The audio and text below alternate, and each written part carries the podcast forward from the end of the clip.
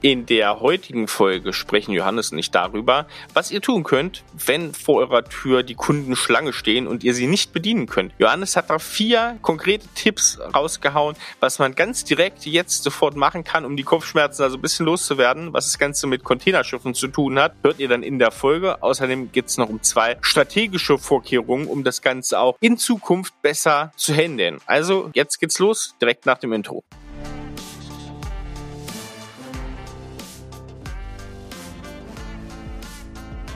Willkommen zum Scaling Champions Podcast. Konkrete Tipps und Werkzeuge für die Skalierung deines IT-Unternehmens. Hier bekommst du komprimiertes Erfahrungswissen aus über 80 Skalierungsprojekten pro Jahr. Zusammengestellt von Johannes Rasch und Erik Osselmann. Und auch von uns ein herzliches Willkommen zur Folge 74. Und heute reden wir mal darüber, wie man Kunden vertröstet, wenn man gerade komplett unter Strom steht, unter Wasser ist und kaum noch Luft bekommt. Hallo Johannes, grüß dich. Hallo lieber Erik, das ist eine Frage, die hat mir ein IT-Unternehmer vor kurzem gestellt. Sag mal, Johannes, ich finde das alles cool mit der Skalierung und wir arbeiten ja auch in den richtigen Schritten. Aber was mache ich denn jetzt aktuell gerade? Wir sind voll, dieses Jahr ist durch und Jetzt fragen uns echt spannende Leute an. Mit denen wollen wir arbeiten. Das sind unsere absoluten Wunschkunden. Wie verhalte ich mich jetzt? Und ich habe da erstmal kurz drüber nachgedacht. Und wir gucken uns das jetzt heute mal zusammen an. Wie macht man das? Also vielleicht kurz die Problemstellung. Ich meine, das kennst du vielleicht schon. Wenn das so ist, ist es auf jeden Fall erstmal cool, wenn die Leute Schlange stehen und ihr voll seid. Auf der anderen Seite ist es natürlich wirklich ein Problem, weil wenn du voll bist, hast du das Maximum erreicht mit dem, ja, ihr Kunden helfen könnt. Und das ist auf der einen Seite, kann das ein Umsatzproblem sein, weil du sagst, Mensch, mehr geht jetzt einfach nicht, wir sind hier irgendwie gedeckelt. Da würde ich sagen, wenn du da voll ausgelastet bist, ist das schon mal super. Wir sind zum Teil erstaunt, Erik, zu welchen Sätzen die Leute voll ausgelastet sind. Also, ja. wie niedrig das ist und was dann nur übrig bleibt bei einer Vollauslastung, ist wirklich beeindruckend. Das ist das Erste, was echt ein Problem sein kann. Und zum Zweiten, natürlich ist die Gefahr, wenn du jetzt dem Kunden sagst, äh, nee, sorry, das wird nichts, dann ist das für den einen Kunden ein Problem, weil der natürlich sagt, ja Leute, ich brauche jetzt aber eine Hilfe und jetzt sagt ihr mir einfach, äh, nee, geht nicht, melde dich in einem Dreivierteljahr nochmal und dann gehe ich jetzt halt zu jemand anderem. Es gibt ja, ja immer dieses schöne Bild, ne? ich sage immer, es gibt nicht diese Positionierung, dass es da eine Bestenliste gibt von 1 bis 100, sondern du halt, es gibt welche, die sind in der ersten Schublade, da versuchen wir unsere Kunden hinzulegen, ja, die Nummer eins im Kopf der Kunden. Und dann gibt's für die für alle anderen. Und was du damit machst, wenn du sowas sagst, ist, dass du die Leute direkt in die nächste Kiste schiebst. Und dann müssen die sich auf dem Markt neu umgucken. Und das äh, ist natürlich bitter, weil im Zweifel ist der Kunde dann weg. Also diese Auslastung für ein Traveljahr ist Quatsch. Und das ist natürlich einerseits blöd, weil du da ja schon jemand, der bereit war zu kaufen, mit dir wirklich als Wunschkunde gut passt, Nein sagen muss, was echt doof ist, weil wenn euer Ziel ist, eurem Wunschkunden wirklich einen hohen Nutzen zu stiften, hast du das bei dem offensichtlich nicht geschafft, weil der jetzt zu deiner Konkurrenz geht. Und das gibt noch ein viel größeres Problem, Erik dieser Kunde geht jetzt mit dem Wissen raus, die können mir nicht helfen, die sind voll, sind zwar cool, aber tja, so ist es halt. Ja. Und das erzählt er natürlich seinen Kumpels. Hm. Und damit entsteht irgendwann das Bild am Markt, dass du ja voll bist und dass man sich sowieso nicht anfragen braucht. Ganz genau. Und da sagen jetzt eine Mensch, ist doch super, ne? Dann kommen die, dann ist jetzt so ein Mythos und so, alle wollen mit uns arbeiten. Aber irgendwann fragt sich halt einfach keiner mehr an. Ja, richtig. Also das ist schon nicht schlecht, das ist aber auch sehr gefährlich. Und du verlierst halt einfach Kunden an Unternehmen, die diese Kapazitäten haben, die das gut hinbekommen, die eine Skalierung haben und an die verlierst du halt deine Kunden. Das ist echt ein Problem. Erik, was würdest du sagen, ist die Sackgasse der Woche heute? Ja, Sackgasse der Woche ist laufen lassen und sich drüber freuen und du hast gerade als Mythos bezeichnet, den Mythos aufbauen. Bei uns läuft's immer so gut. Wir sind immer voll, ne? Ja. Einfach untätig sein. Und du merkst ja bei dem Unternehmer, der mich da angefragt hat, bei dem ist das ja anders. Ne? Der will ja, der genau. will ja sagen, was kann ich denn jetzt tun, um das aktiv zu managen? Und Ganz ich möchte genau. das eigentlich in zwei Dinge unterteilen. Bei diesen Kopfschmerzen, was ja sehr schöne Kopfschmerzen sind, muss man sagen, wenn man voll ausgelastet ist, habe ich jetzt eine kleine Aspirin mit und dann natürlich auch nochmal eine Überlegung, wie kann man die Kopfschmerzen grundsätzlich wegbekommen. Also wir lassen uns erstmal, Erik, über die ähm, kurzfristigen Maßnahmen reden. Was kann man machen? Ja. Also ich glaube, grundsätzlich ist es wichtig, auch hier zu sagen, ich gehe von Anfang an mit dieser Intention rein, da als strategischer Berater aufzutreten. Also das heißt, wenn das zu machen, das frühzeitig zu sagen, ey, guck mal, ich berate den Kunden, also diesen Einstieg zu sammeln grundsätzlich und nicht nur technische Umsetzung zu machen, weil dann ist natürlich wirklich Problem. Der Kunde will gerade, braucht gerade was, hat, ihr könnt es nicht liefern, der geht zu jemand anderem. Das heißt, eine Lösung ist tatsächlich zu sagen, wir sind strategischer Berater für unsere Kunden, wir begleiten sie also auch mit Rat und Tat und dann es so zu verkaufen, zu sagen, ey, wir machen dieses Projekt zusammen, wir begleiten euch aber auch dahin auf den Weg, das alles so vorzubereiten, dass es wirklich funktioniert. Das ist für uns ein Teil der Dienstleistung. Vielleicht lassen wir uns das sogar bezahlen. Vielleicht ist es auch umsonst. Ich bin eher ein Freund immer davon, das bezahlen zu lassen. Also wenn du jetzt sagst, bei uns werden in einer Dreivierteljahr oder einem halben Jahr wieder Entwicklungsressourcen frei, dann würde ich das so ein bisschen machen, Erik, wie so, ne, ich stelle mir so vor, im Hafen, so die Abarbeitung des Containerschiffs, so, die arbeitet voll durch, ne, die sind voll. Und was ich jetzt machen würde, wäre zu sagen, komm, bevor wir jetzt sagen, ey, ihr könnt jetzt hier gerade nicht hin, dann fahren wir jetzt erstmal mit so einem kleinen Boot hin zum Kunden und schicken da einen Lotsen an Bord der quasi mit dem, mit dem Kunden nochmal auf Bord alles vorbereitet. Ne? Mhm. Stehen die Container alle an der richtigen Stelle? Ähm, sind die sauber mit beschriftet?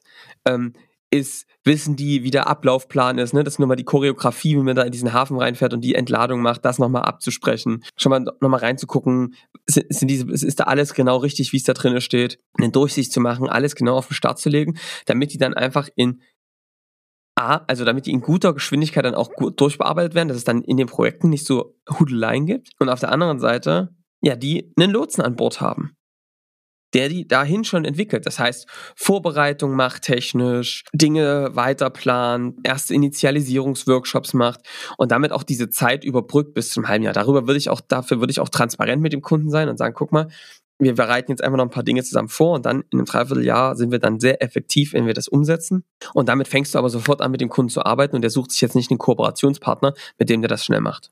Ja, vor allem ist es dann ja auch wichtig, dass das ist ja jeden klar, dann natürlich auch sehr ähm, nutzenstiftend zu sein. Ne? Das kann natürlich, also wenn, wenn du in dem Moment nicht extrem auf den Kundennutz, was du immer sein solltest, ja ausgerichtet bist, kann es wirklich wie eine Hinhaltemethode wirken. Also das muss auch wirklich dann ähm, eine Essenz sein. Ihr müsst euch einfach mal angucken, was gibt's denn so an Dingen, die Kunden schon im Voraus tun können und was könnt ihr da, wie könnt ihr die dabei begleiten? Und das ist äh, eine Sache, die ich mir angucken würde. Und es gibt noch eine zweite Sache, die man sich angucken kann, ist Zielgruppenbesitz ist manchmal wichtiger, als dass du das ableisten kannst. Also das ist ja auch was, was wir bei unseren Kunden anstreben oder was uns viele unserer Kunden schaffen, dass sie so viele Anfragen bekommen, dass sie es gar nicht mehr abgewickelt bekommen. Eine zweite Option ist einfach zu sagen, Teile unserer Dienstleistung machen wir ganz bewusst mit externen. Ja. Nach unseren Kriterien, wir holen uns Partner rein, die das nach unseren Standards abwickeln, die aber nicht bei uns Personal sind die wir flexibler einricht, einsetzen können. Haben Kunden von uns gemacht, die haben gesagt, das Onboarding auf unserer Plattform, das, das Customizing, das kriegen wir selbst nicht mehr hin. Wir holen uns jetzt Partner rein, die versorgen wir mit Leads, die arbeiten nach unseren Standards und bilden die aus, um einfach da Ressourcen äh, quasi Engpässe abzufedern. Du kannst also auch diese Vollheit nutzen, als ein Hebel wirklich in die Skalierung zu gehen. Weil mhm. du sagst, jetzt haben wir so viele Kundenanfragen, wenn wir das jetzt so weitergeht, könnten wir es eigentlich schaffen, mehr zum Plattformanbieter zu werden und diesen Prozess zu geben, ne? also so ein bisschen wie ein Franchise-System zu denken, um dann eben mit Dienstleistern das umzusetzen. Das ist noch eine Option, die man in dieser Zeit ziehen kann. So, dann gibt es noch eine dritte kurzfristige Maßnahme. Ich würde mir überlegen, gibt es irgendwelche Content-Formate, irgendwelches Wissen, was ich den Leuten anbieten könnte, mit dem sie äh, diese Zeit auch überbrücken können. Also man könnte zum Beispiel irgendwie einen Podcast machen und denen ganz gezielt diese Folgen zuschicken, ne, dass sie, was sie quasi für Aufgaben, für Aufgaben zu tun haben. Oder was ich mir auch überlegen könnte, du könntest eine Art Training vorher machen. Ne? Du könntest wirklich ein, ein Online-Training oder auch ein Offline-Training machen, wo du sagst, wir bilden erstmal die Leute aus, damit die das Wissen haben, damit sie dann dieses Projekt geil machen können. Solche, solche Formate, wo Leute erstmal etwas lernen und, nach die, und dann danach macht ihr mit Personen auf Augenhöhe auf der anderen Seite dieses Projekt, dass ihr das als ein Teil eures Ansatzes verkauft, dass es am Anfang eine Befähigung gibt und dann quasi die gemeinsame Umsetzung. Auch das ist eine Möglichkeit, wie man so ein skalierendes Trainingsformat als quasi Vorformat ransetzen könnte. Und dann, um dann einfach diese Zeit zu überbrücken und auf der anderen Seite die zu nutzen, damit die Leute fachlich gut ausgebildet sind.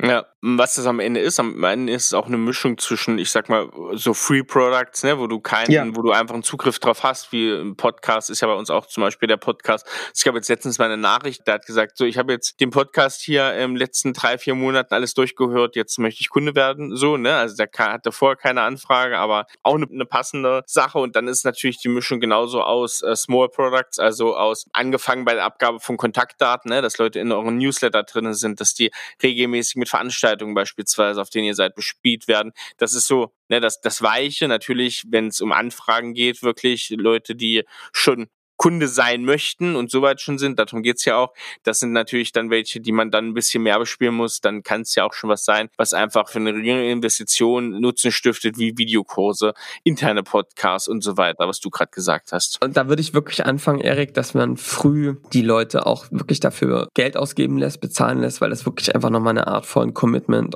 ist auf der einen Seite, auf der anderen Seite. Ja. muss durch diese Formate wirklich Nutzen entstehen. Das sind einfach mehr als Marketing, wenn Leute in so ein richtiges Kaufinteresse haben. Und natürlich, wenn ihr geile Vor Formate habt wie Workshops, kann man die eben da auch nutzen, um Zeit zu gewinnen. Ne? Also das ist tatsächlich was, wenn, du musst dir einfach mal angucken, wie sind denn die Sales Cycles bei vielen Kunden. Die entscheiden ja nicht mal schnell ähm, über eine Woche, ah komm, wir machen jetzt ein, ein, ein 500.000 Euro Projekt, sondern da gibt es einen Vorworkshop, vielleicht nochmal einen POC und diese Vorworkshops und vielleicht sogar die POCs zu so zu systematisieren, dass man die auch getrennt von dem Projektgeschäft mit abwickeln kann und die über so einen Zeitraum von einem halben Jahr zu dehnen, um dann aber auch wirklich da auf den Punkt zu kommen, ist wieder die Metapher mit dem Containerschiff. Und die kann man sicherlich äh, da ganz, ganz gut nutzen, ja. Also sowas würde ich mir überlegen. Okay. Genau, ich habe jetzt noch eine Sache, die ich kurzfristig machen, man kurzfristig machen kann, ist natürlich zu gucken, kann man diesen Vertrag vorläufig ähm, festlegen, auch mit einem gewissen äh, mit einer Verbindlichkeit, dass man eben dann auch dann wirklich zusagt, dass es dann wirklich passiert. Also dass man dann sagen kann, okay, wir machen jetzt den Vertrag und dann kriegt ihr garantiert in einem halben Jahr diese Leistungen ähm, können dann auch starten. Wenn du eine starke Position hast, dann kann man da ganz, ganz klar sagen, ey, das ist so, wie wir arbeiten. Wir haben ein halbe, halbes Jahr Vorlaufzeit. Wenn ihr zu den Besten wollt, dann ist das so. Ich meine, Erik, ne, wie ist es bei Sterne-Restaurants? Mhm. Da ist ja. es ja auch so, du reservierst deinen Platz und dann ähm, sagen die Leute, nee, alles klar, ich weiß ich, muss ich machen, ich kann nicht einfach im Sternerestaurant spontan vorbeikommen. Das geht halt da auch nicht. Und so, in so einem Bild würde ich das, glaube ich, dem Kunden erklären. Ne? Ich meine, wenn ihr Sterneköche wollt, kriegt ihr die, ähm, die garantieren wir euch auch. Wenn ihr jetzt reserviert in einem halben Jahr, geht das los. Und ich würde halt einfach nicht nur eine Zusage machen, sondern auch zu sagen, ey komm, verpflichtend, ähm, wir machen jetzt eine Unterschrift und den Vertrag, der wird, geht dann los und äh, mit Überprüfungsformaten kann man das, glaube ich, gut argumentieren. Das ist aber wichtig, weil der Umsatz zählt sonst einfach nicht und auch dieser Kunde kann einfach weg sein, wenn ihr das nicht äh, fixiert und da, glaube ich, brauchst du eine Art Regelung. Ja, das waren so die kurzfristigen Sachen, Johannes. Ne? Jetzt ähm, vielleicht so ein bisschen, wie wirkt man dem Ganzen vor oder wie bekommt man da auch so ein ähm, Shift insgesamt für die Zukunft auch? Also grundsätzlich, Erik, werde ich immer ein bisschen hellhörig, wenn jemand sagt, dass sie ein Jahr lang ausgelastet sind.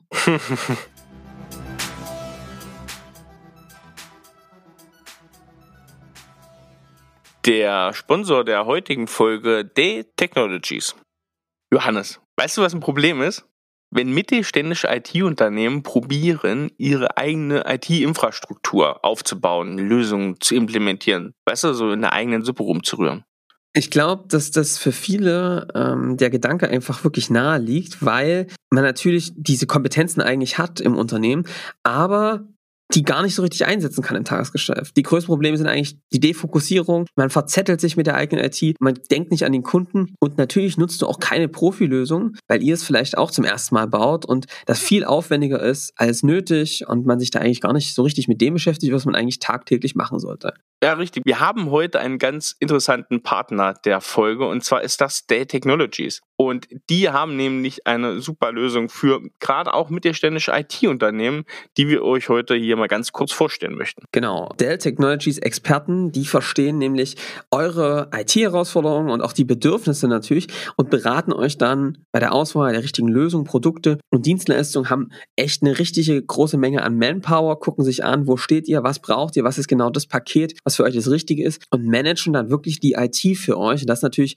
echt mega, wenn man sich auf sein eigenes Kerngeschäft konzentrieren kann. Ja, definitiv. Und ihr kennt Dell natürlich als Technologiepartner gerade auch für Hardware-Komponenten. Und das ist auch das Coole, weil Dell Technologies Experten helfen euch da end-to-end. -End. Also es geht sowohl um Sachen wie Storage, Server, Cloud-Lösungen und auf der anderen Seite natürlich auch um die Bereitstellung von Software, die ihr braucht, um euren Geschäftsalltag da perfekt und sauber abzuwickeln. Und das Ganze ist natürlich auch noch sehr gut mit den ganzen Bereitstellungs- und Finanzierungsservicen abgedeckt und da könnt ihr euch wirklich auf einen starken Partner verlassen. Genau, in dieser Pro Deploy Suite, die die Dell Technology Experten nutzen, ähm, ist es vor allem so, dass die euer Geschäftsmodell versuchen zu ergänzen und alles dafür geben, genau auf eure Bedürfnisse aufzubauen. Also ob ihr jetzt sehr erfahrene IT-Mitarbeiter habt für die Administration oder ob ihr niemanden habt, da gucken die Dell Technologies Experten und vor allem ihre Partner natürlich dazu, dass so für euch bereitzustellen, dass ihr es auch wirklich handhaben könnt, dass die grundlegenden Hardware-Installationen gemacht sind und dann eben euch auch bei der Planung, Konfiguration all dieser ganzen Anwendungen. Dabei helfen die euch. Das ist es, was die Kollegen da bieten können. Wenn ihr dazu weitere Informationen haben wollt und euch das Angebot mal ansehen möchtet, dann geht doch einfach auf die Seite www.dell.de slash kmu-beratung. Wir hauen euch diesen Link nochmal in die Show Notes. Und wer den schnell einfachen Weg gehen möchte, da haben wir auch noch eine Durchwahl und da könnt ihr direkt mal anrufen. Also unsere Empfehlung der Technologies Experten für euch und eure IT Infrastruktur intern. Jetzt würde ich sagen, es geht weiter mit der Folge. Viel Spaß weiterhin beim Zuhören. Weil das ist auf der einen Seite cool und auf der anderen Seite, also man muss erstmal sagen, Erik, es gibt ja immer noch diese Metapher mit diesem, äh, mit diesem äh, griechischen Fischer und äh, dem Unternehmensberater.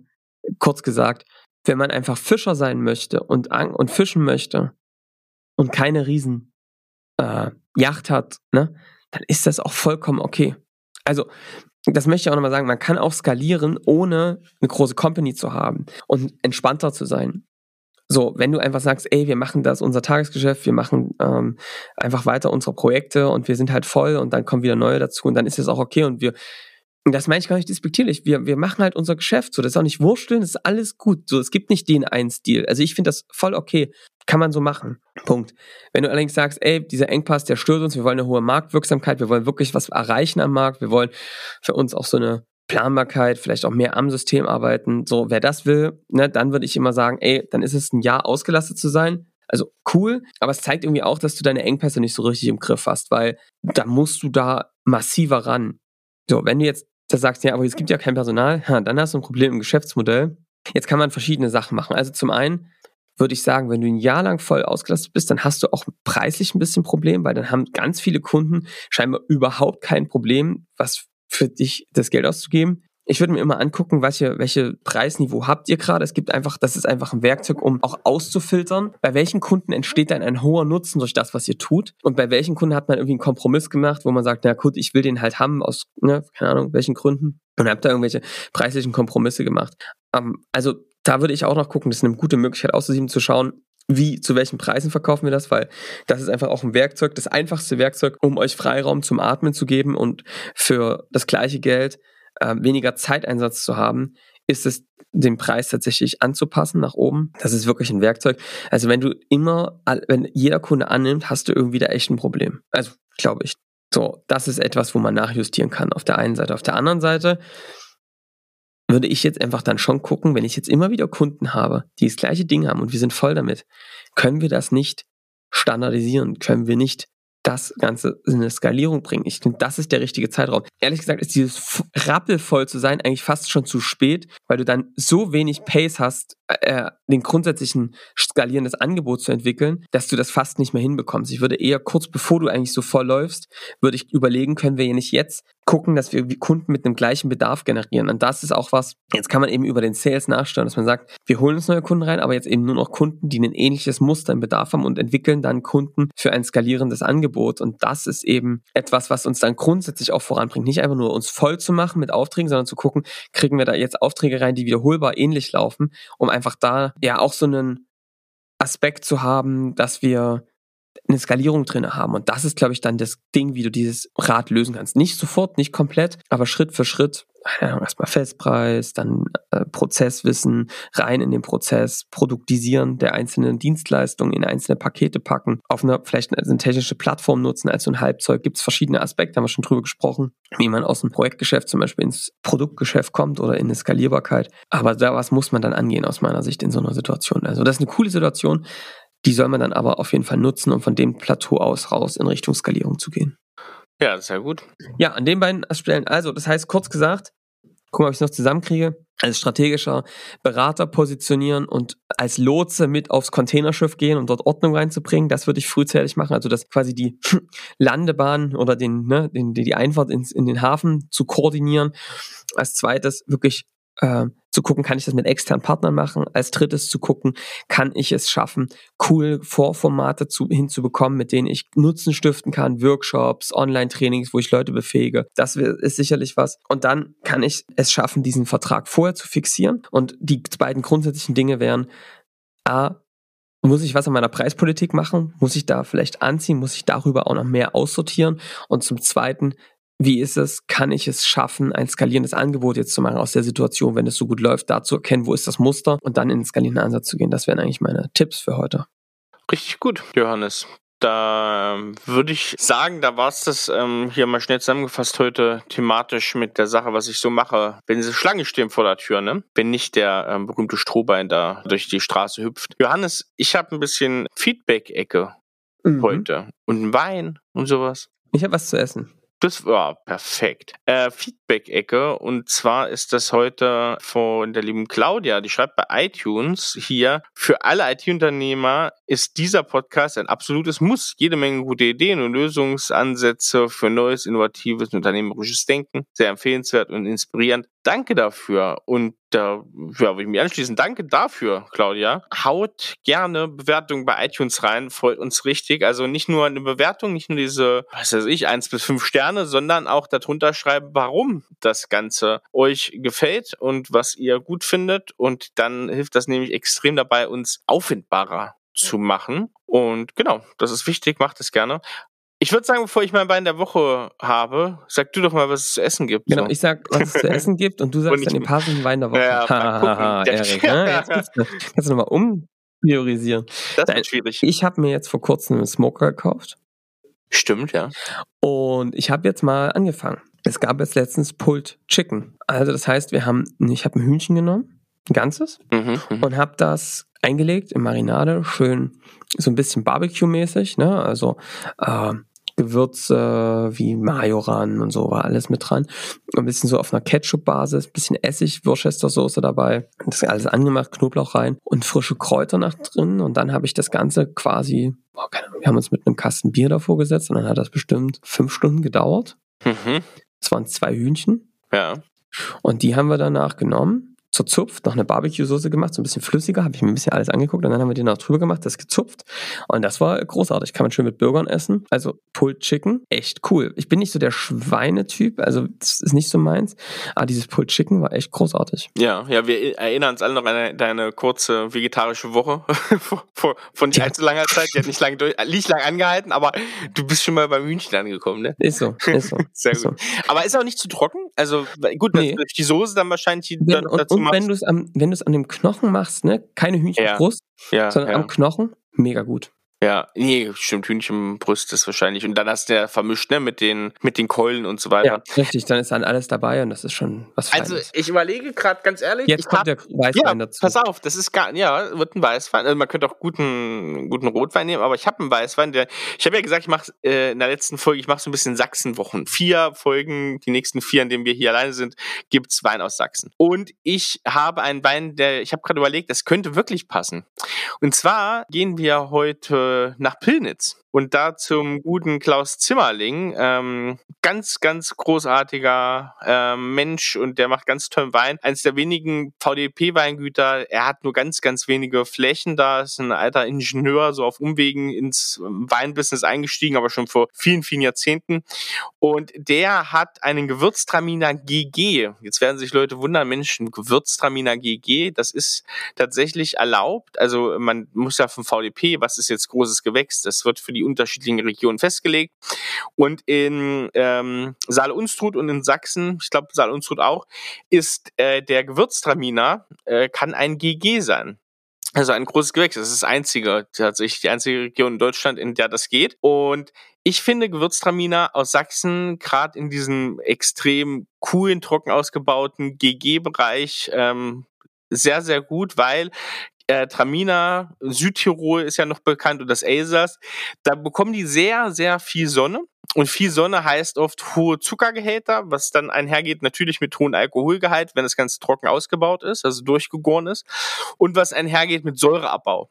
Also sprich, mehr Sonne in den Trauben heißt, die Säure sinkt in den Trauben. Und in Sachsen ist es ja nicht ganz so brüllend heiß und durch die Terrassierung kommt da ganz gut Wind äh, zwischen die Weinberge und deswegen ähm, ist der, ist der erst die Säure relativ stabil und hat nicht so extrem viel Alkohol.